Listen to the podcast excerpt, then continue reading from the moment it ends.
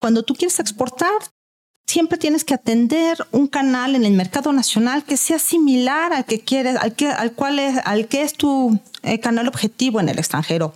Eh, eso te va a ayudar. Cuando tú quieras comprar, eh, tocar las puertas de un comprador internacional y le demuestras que en tu mercado nacional ya estás llegando a ese canal, es un excelente indicador. Tener certificaciones es otro excelente indicador asistir a todas las misiones eh, comerciales y las ferias internacionales que puedas es importantísimo porque es la universidad del marketing.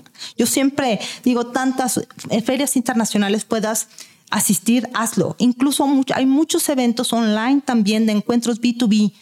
Asiste. Probablemente, fíjate, yo he asistido a tres, no he cerrado ninguno, pero me han dejado muchísimo aprendizaje. ¿Sabes qué te pregunta el comprador? ¿Qué le interesa? ¿Qué dudas tienes? Y eso te va ayudando a formar un discurso. Bienvenido a The Talk para Emprender. Bienvenido a The Talk para Emprender, un espacio donde conocerás emprendedores que están cambiando las reglas del juego con innovación. Quédate y escucha lo que se necesita para construir las empresas del futuro.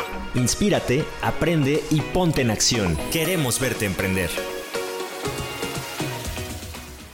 Bienvenidos a un nuevo episodio de Talk para Emprender. Mi nombre es Ochil Austria, soy gerente editorial. Y bueno, para quienes nos ven por primera vez, les recuerdo que WordTech es la primera aceleradora nuclear de empresas con su propia firma de capital emprendedor que busca impulsar la economía de México. Ofrecemos servicios especializados y educación e inversión. En el episodio de hoy estamos muy contentos y muy honrados de participar eh, hoy en esta charla con Leticia Rosales. Ella es, no, bueno, ella es una mujer empresaria, fundadora de la marca Miel Seimaya Artesanal Culinario. Desde 2010 se ha enfocado en dar a conocer a nivel nacional e internacional la excelente calidad y variedad de miel mexicana en presentación retail. Esas mieles pequeñitas que nos comemos todos los días. Además, es promotora de la internacionalización de las pymes que son de mujeres. Muy importante su papel en el impulso de las, de las mujeres. Su marca Seimaya destaca por tener un proceso de producción eh, muy sustentable, es respetuoso con el medio ambiente y está en armonía con las abejas. Entonces, pues no digo más. Bienvenida, Leticia. Muchas gracias, Xochitl. Es un gusto estar aquí.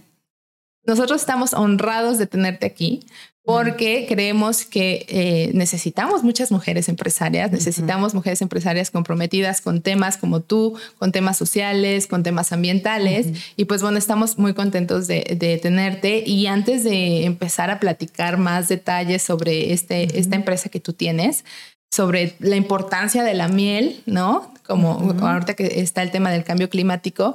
Entonces, eh, queremos que nos platiques un poquito más de ti, que nos cuentes quién era Leticia antes de Seimaya, porque tienes una historia, cuéntanosla por favor, y en dónde y cuándo nace tu pasión por la miel mexicana. Con todo gusto, Xochitl. Pues yo te cuento, soy Leti Rosales, soy eh, madre, economista, empresaria y fundadora de la marca. Eh, eh, la vida nos da muchas sorpresas. Yo empiezo un camino académico, soy economista con un posgrado en econometría y todo figuraba para hacer, eh, desarrollarme en el campo de lo académico. Tengo un premio nacional de economía, el premio Tlacaelet, por mi tesis justamente en temas ambientales. Eh, fíjate cómo se va trazando y a veces uno no se da cuenta. Eh, mi tesis fue cómo impacta el impacto del programa Hoy no circula en la demanda por gasolinas y contaminantes, cuando nadie hablaba de contaminantes. Es por eso que, le dan este reconocimiento. Y, y, bueno, el camino de la vida te va llevando. Cuando regreso yo de mi posgrado, lo hice en la Universidad de Michigan. Eh, regreso a trabajar en la empresa familiar, una empresa de electrónica, que para mí es fundamental porque en ese entonces le vendíamos a tiendas de autoservicio, pero del sector gobierno, y me deja muchísima experiencia. Decido formar una familia y a veces las mujeres tenemos este dilema, ¿no? De cómo le hacemos para equilibrar la vida en familia al mismo tiempo de la vida empresarial. Y bueno, pues decido, eh, nunca dejo de trabajar, pero pues mi trabajo con las hijas es la prioridad y siempre soy muy comprometida con todo aquello que me, que me importa y con lo que me comprometo, ¿no? Con lo, lo que es mi responsabilidad. empiezo a trabajar en el colegio de mis hijas, en la parte de educación para padres de familia, y me doy cuenta que hay un tema importante con la alimentación saludable. Y con, para mí siempre ha sido muy importante, soy una convencida de que la salud empieza por la alimentación y con la idea de que transmitir este valor a mis hijas y a la comunidad con la que convivían mis hijas, empezamos un huerto escolar con la idea de enamorar a los niños de los vegetales, ¿no? Del esfuerzo y el sacrificio que implica tener un vegetal en tu mesa y que no lo puedes dejar, ¿no? Y bueno, yo creo que tuvo resultados, pero lo que sí te puedo decir es que la que quedó enamorada de todos los temas de producción orgánica fui yo yo me, empecé a meter, no sabía qué significaba una producción orgánica, sustentable, desconocía bastante sobre los polinizadores. Y en esta búsqueda de, pues este interés y esta curiosidad por, por indagar más sobre el tema, descubro que México es un productor importantísimo de miel. Y yo no lo sabía. Pero lo más grave es que no solamente yo no lo sabía, el, mundo no sabe que México es excelente productor de, miel de excelente calidad y variedad. Somos un país con una gran biodiversidad. Es ahí cuando encuentro y descubro sorprendentemente mi pasión. Y empiezo a, investigar sobre cuántos, cuántas variedades de miel se pueden sacar. En, en, nuestro país descubro que Campeche es uno de los estados que tiene una mayor biodiversidad. Y fíjate, empiezo, cuando empiezo con esto, este tema de las mieles monoflorales, empiezo con una variedad de 12 tipos diferentes, puras palabras mayas. Chechen, chacat, salam, eh, puros nombres mayas de mieles. Y, bueno, me, me, empiezo a meter y es, descubro que esto de las certificaciones orgánicas eh, no solamente tiene que ver con cultivar productos que estén libres de pesticidas o fertilizantes, es un proceso muchísimo más profundo que tiene que ver con la confianza y con la trazabilidad de los, productos. Me empiezo a meter y empiezo a estudiar. Siempre me ha encantado estudiar lo que hago y es así como empiezo a adquirir certificaciones. Que cuando uno es un emprendedor y quiere salir al mercado con una marca nueva que nadie conoce, la única manera en la que tú le puedes decir al público y a tu comprador que tienes calidad es con certificaciones internacionales. Eh, salgo al mercado en el año de 2019 con la marca Seimaya.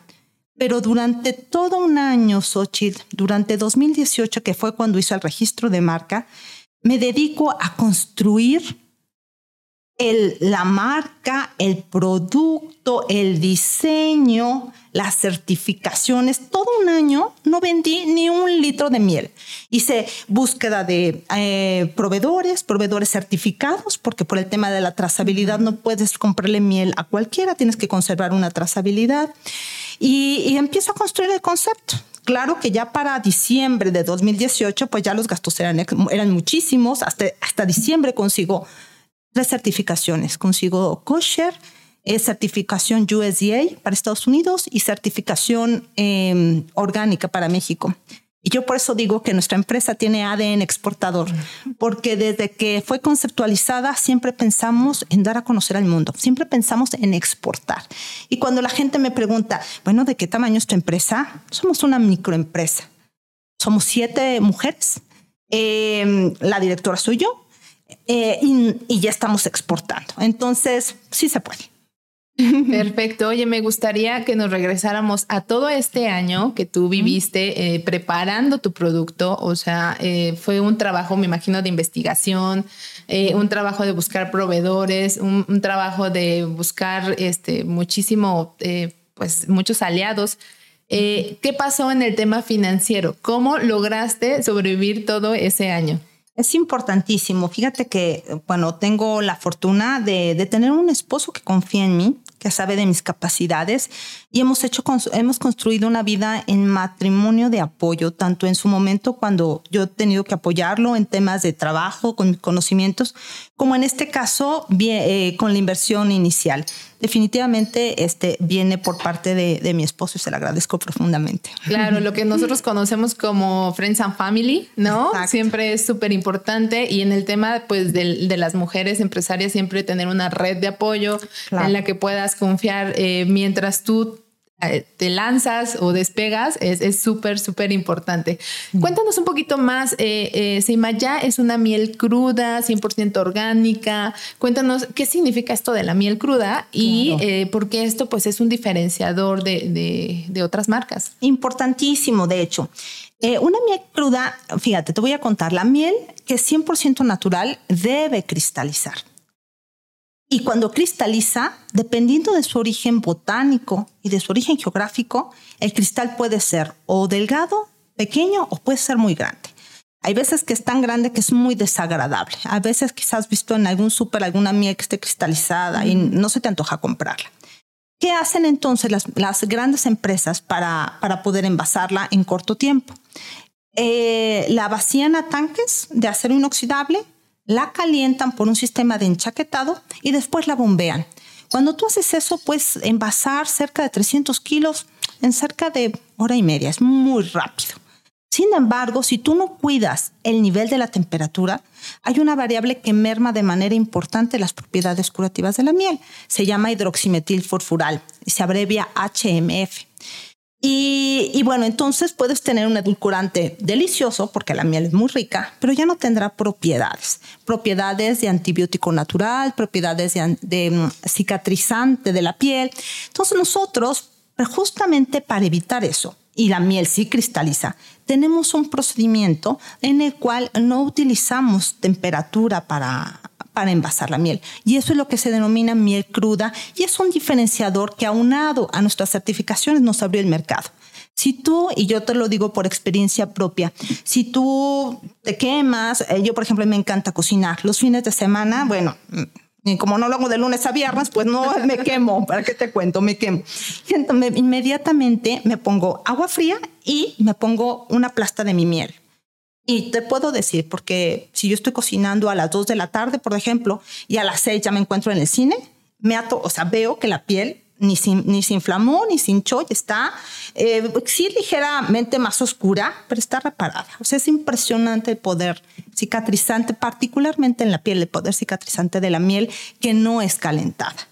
Entonces, para nosotros es una variable importantísima preservar este, pues este que es nuestro proceso de, de envasado sin calor que nos denomina crudas. Claro, entonces la miel tiene propiedades curativas de las que ya nos hemos estado olvidando, siento, ¿no? Porque ahorita es. como el consumo, este, nada más, ya hay algunos productos a lo mejor este, cosméticos, ¿no? Pero hemos dejado detrás esa parte de, las bondades curativas que tiene la miel y sería muy importante como reconocerlo. Ustedes tienen como proyección para, para eh, utilizar esta parte curativa de la, de la miel. De hecho, o sea, precisamente es el, ahora, sí que es el fondo de nuestra, es nuestra misión, es no solamente dar a conocer la excelente calidad de la miel, sino las bondades de la miel, las bondades curativas de la miel. Fortalece el sistema inmunológico, es un antibiótico sensacional, cicatrizante, eh, eh, eh, eh, tenemos antioxidante. antioxidante también, por supuesto.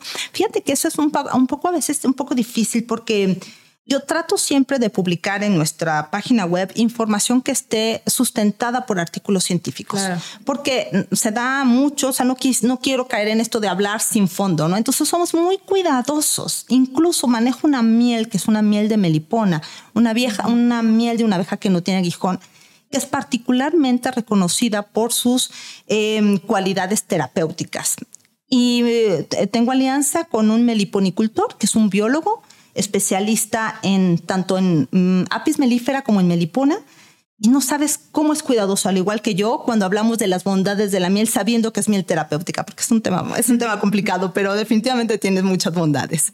Perfecto, muy importante. Eh, la miel cruda que es la que tiene esas bondades, ¿verdad? Así es, no calentada porque puede ser rica y dulce, pero ya no te va, ya no, ya no te va a cicatrizar, ya no va a ser un antibiótico, ya no te va a hacer bien para la tos. No, no vayan a pensar ahorita, ay, me voy a poner miel y... Y, además que no esté contaminada, porque imagínate que es una miel que tuviera algún tipo de, de contaminación de, micro, de microbios. O sea, puedes infectar la herida. Por eso es muy importante que si, si cheques que si vas a ponerle directo es una, una miel que esté certificada. No cualquiera, o sea, no, igual y corres con suerte, pero no cualquiera se puede aplicar. Perfecto, muy bien. Eh, Leticia, sabemos que detrás de esta empresa, Seimaya, hay varias causas sociales, ambientales. Eh, hay alrededor de 43 mil apicultores en México que no están recibiendo la paga justa en estos momentos porque sabemos que México es uno de los, está en el top de los eh, productores de miel y es el número tres, si corrígeme si no me equivoco, eh, en exportación. Mm. Y pues bueno, este tema eh, es importante y queremos pues que nos digas cómo empresas como las que tú estás impulsando, pues impactan en ese tema social. Claro, Xochitl, fíjate que de hecho es una preocupación muy importante. Cuando nosotros salimos al mercado, cuidamos mucho el buscar estos diferenciadores precisamente para poder posicionar la miel en un precio que nos permita pagar a precios justos la miel. Y, y, lo digo de verdad porque México ha exportado la miel desde hace mucho tiempo, pero lo hace sin diferenciación, a granel y a precios ridículamente bajos. Y finalmente, eh, pues tenemos un bien que es escaso, un bien que puede ser de excelente calidad y que se puede cotizar otro precio. Por eso es que una de nuestras principales motivaciones es posicionarlo en el precio que debe estar, tanto en nuestro país como en el extranjero. Tenemos la fortuna de haberlo puesto en una de las cadenas gourmet más importantes del estado de Texas, Em, y salió a un precio un 30% arriba de las mieles promedio, incluso las que no son mexicanas. Entonces, para nosotros es un gran logro y es, un, es, es algo que nos demuestra que podemos seguir haciendo este trabajo en otros países. Y por eso es que estamos adquiriendo dos certificaciones más, otra para mm, eh, la Comunidad Económica Europea, con equivalencia para Reino Unido y para los Emiratos Árabes porque definitivamente en la medida en la que estemos mejor construidos podemos eh, comunicar con mayor claridad eh, la calidad que tenemos y posicionarnos a un mejor precio. Y finalmente bajarlo el beneficio a los apicultores que puedan eh, comercializar su miel a un precio más alto. Hay también una parte de empoderamiento hacia la mujer, hacia los jóvenes. Eh, eh, ¿Trabajas tú con, con, mujeres? Totalmente. Formo parte de una asociación de mujeres, se llama AMGE, Asociación de Mujeres Jefas de Empresa. Y es una comunidad que nos... Eh, es una comunidad en donde la solidaridad, en donde el compartir conocimiento, redes ¿no? de apoyo, eh, hoy en día recibimos mucho apoyo por parte de la, del área de la Secretaría de Economía de los estados. Prácticamente todos los estados están trabajando en su área de economía para apoyar a, pues, a los grupos minoritarios. En nuestro caso es un grupo de mujeres. Y por ejemplo, en mi caso particular, el año pasado estuvimos en Dubai, estuvimos en Expo Dubai, en Woolfood. Este año también hay un grupo de mujeres que se va a Woolfood. Yo no voy a poder ir este año, pero tenemos estos, estos apoyos que se nos dan a, las mujeres empresarias, porque se ha demostrado que somos buenas administradoras, buenas este, empresarias. Perfecto, muy bien. Ahorita ya mencionabas que vas por más certificaciones. Eh, es muy importante, me gustaría que, nos contaras cuáles son los retos eh, de alcanzar esas certificaciones. Claro, por supuesto. Eh, te, te voy a contar que yo estoy muy satisfecha porque las mujeres con las que trabajo, no tienen ah, grandes estudios académicos y sin embargo hemos podido lograr certificaciones internacionales por medio de la capacitación. Eh, quizá no pudieron, apenas terminaron la, primaria, sin embargo nos hemos encargado de formarlas.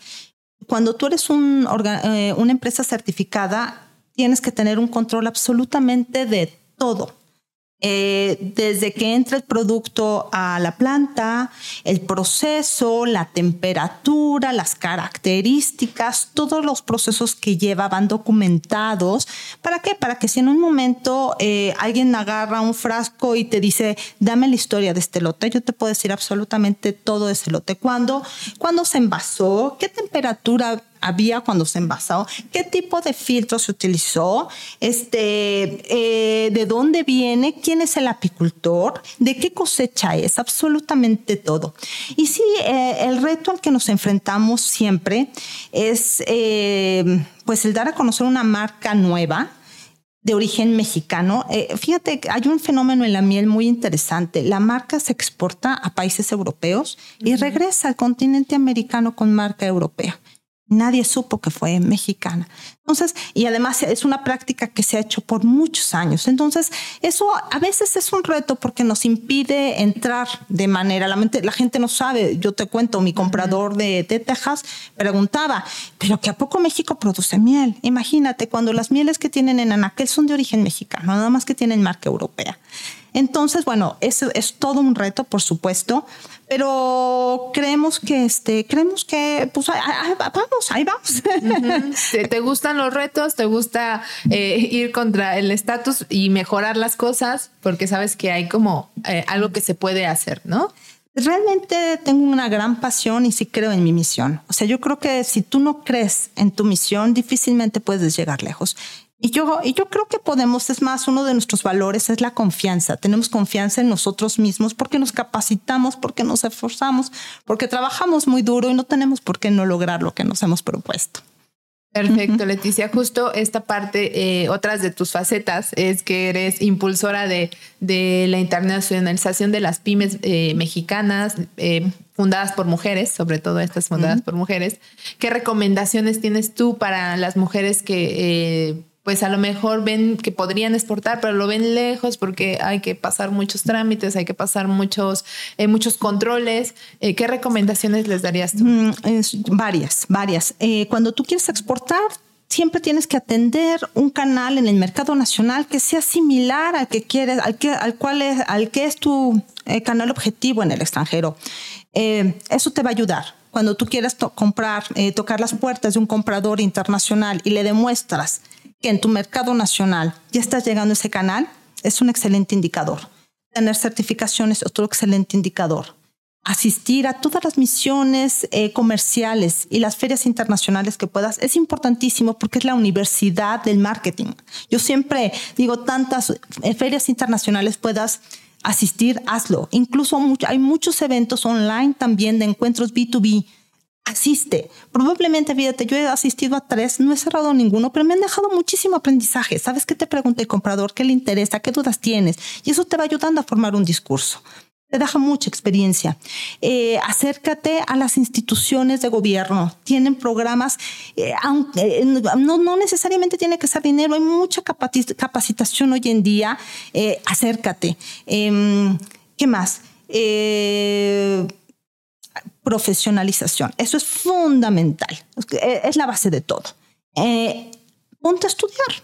Es como no es ser empresario y más cuando eres pequeño tienes que cumplir muchos roles. En lo que crees si ya tendrás un departamento de mercadotecnia, uno de contabilidad, uno de, uno, de, este, de relaciones con autoservicios, pues vas a tener que hacerlo tú. Entonces, en la medida en la que estés mejor preparada, en todas las áreas, vas a poder desempeñarte mejor y dirigir mejor cuando ya tengas oportunidad de contratar a todo un equipo. Perfecto, una súper buena recomendación. Siempre invertir en, unas, en una misma, invertir en educación, invertir en mejorar en, diferentes aspectos eh, para poder seguir creciendo. Muy bien, Leticia. Oye, eh, me gustaría que habláramos un poquito de, del camino. Ya hemos visto todo lo que has logrado, pero el camino también a veces no es tan, tan sencillo.